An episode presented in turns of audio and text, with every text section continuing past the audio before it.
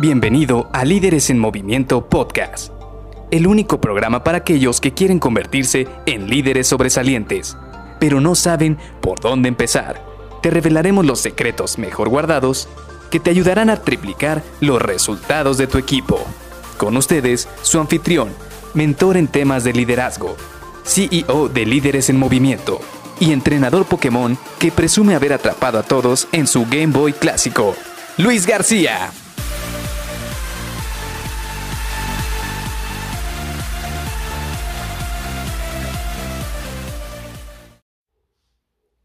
Estoy seguro que te va a gustar este lugar. Lo escogí porque me dijiste que te gusta comer pizza.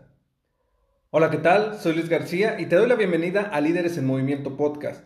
Y hoy vamos a platicar, siguiendo con estos temas, con estos gatillos de influencia, con uno de los de las herramientas o de los gatillos más interesantes que yo he visto. ¿Por qué? Porque no sé si te ha pasado muchas veces que de repente estás platicando con una persona o con algunos amigos y de repente sale el tema de, ¿sabes qué? A mí me gusta la pizza o a mí me gusta el fútbol, a mí me gusta, no sé, para los que vivimos en México el mole poblano o me gustan los taquitos, cosas así por el estilo. Y tú te das cuenta de que estás abriéndote diciéndole a otra persona qué es lo que te gusta, qué es lo que te identifica o cuáles son tus gustos en general.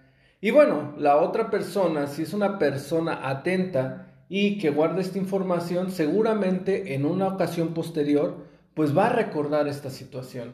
Y esto es muy interesante porque si esa persona recuerda que te gusta la pizza, los taquitos o algo así, y al día siguiente o dos días después llega precisamente con eso, pues prácticamente tú te vas a sentir de, oh, wow, se acordó de que me gustaba esto, muchas gracias, la verdad es que no esperaba esto de ti. ¿Te fijas cómo una persona con el simple hecho de recordar algo que te gusta te hace sentir bien? Pues bueno, prácticamente los seres humanos nos dedicamos a ser coherentes. Y esto es muy interesante porque nosotros queremos siempre ser coherentes con lo que decimos. Ahora, este efecto no tendría el mismo, bueno, esta situación no tendría el mismo efecto si simple y sencillamente dices, me gustan los tacos cuando en realidad te gusta la pizza. ¿Por qué? Porque ahí lo que va a pasar es que al día siguiente, cuando llegue con unos tacos esta persona, pues entonces esta persona espera que tú te sientas emocionado cuando recibas eso. O por ejemplo, si le dices a mí me gusta el fútbol y un día después te invita, oye, tengo boletos para ir al estadio, pues entonces esa persona espera que tú vayas con él. ¿Por qué? Porque se necesita este principio, principio de coherencia. Y bueno, aquí es algo muy, muy importante. Nosotros tenemos que ser coherentes con lo que decimos. Y te vas a decir en este momento, bueno, son interesantes los ejemplos, pero ¿cómo lo podemos aplicar de manera organizacional? Y aquí viene el truco. Por ejemplo, ¿cuántas veces no hemos escuchado a varios líderes o varios jefes que dicen, yo soy una persona que le gusta escuchar opiniones, yo soy una persona que le gusta estar abierto a diferentes maneras de cómo hacer las cosas, yo soy una persona que busca el cambio dentro de la organización. Y tres semanas después te das cuenta de que lo único que quiere hacer es hacer las cosas a su manera y no escuchar a los demás y no buscar ideas nuevas. Y te fijas que ahí se está rompiendo el principio de coherencia. ¿Qué es lo que tú te estás formando en tu cabeza de esa persona?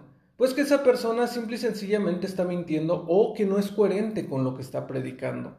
Ah, ¿verdad? Pero ¿qué pasaría si ocurre completamente diferente? ¿Qué pasaría si dice, a mí me gusta abrir canales para la comunicación? Y dos días después te empieza a generar una sesión uno a uno, o empieza a generar un team building, o empieza a generar reuniones en las cuales puedan varios miembros del equipo poder platicar y externar, externar sus inquietudes. Pues ahí se nota la coherencia, ahí ves que esta persona es una persona en la cual efectivamente está haciendo lo que está predicando. ¿Y qué es lo que vas a lograr con eso? Pues bueno, si esta persona es coherente con lo que dice, le vas a empezar a creer.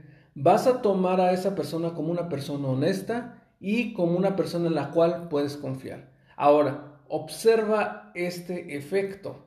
No es lo mismo confiar en una persona que dice una cosa y hace otra que confiar en una persona que dice una cosa y se apega a lo que dice. Y si te fijas, esto permite que si esa persona te pide algo, pues entonces tú vas a sentirte con, esa, con ese sentimiento de sí, lo voy a hacer porque si esta persona me lo está pidiendo, ha sido coherente con lo que me ha dicho y ha dado esos resultados positivos, entonces yo también quiero ser parte del equipo con él. ¿Ves cómo este principio de coherencia te puede ayudar bastante para poder influir en tu equipo, para tener mejores resultados? Pues bueno, te dejo ese principio de influencia, es demasiado cortito, pero quise ir al grano para que a ti te sirva bastante en cómo lo vas a aplicar en tu día a día. el día de mañana vamos a cerrar con esta serie, vamos, nos falta un último gatillo de influencia y te veo aquí para poder cerrar con esta serie que espero te esté funcionando bastante, no solamente en el ámbito personal, sino también en el ámbito profesional. Así que nos vemos el día de mañana. Bye bye.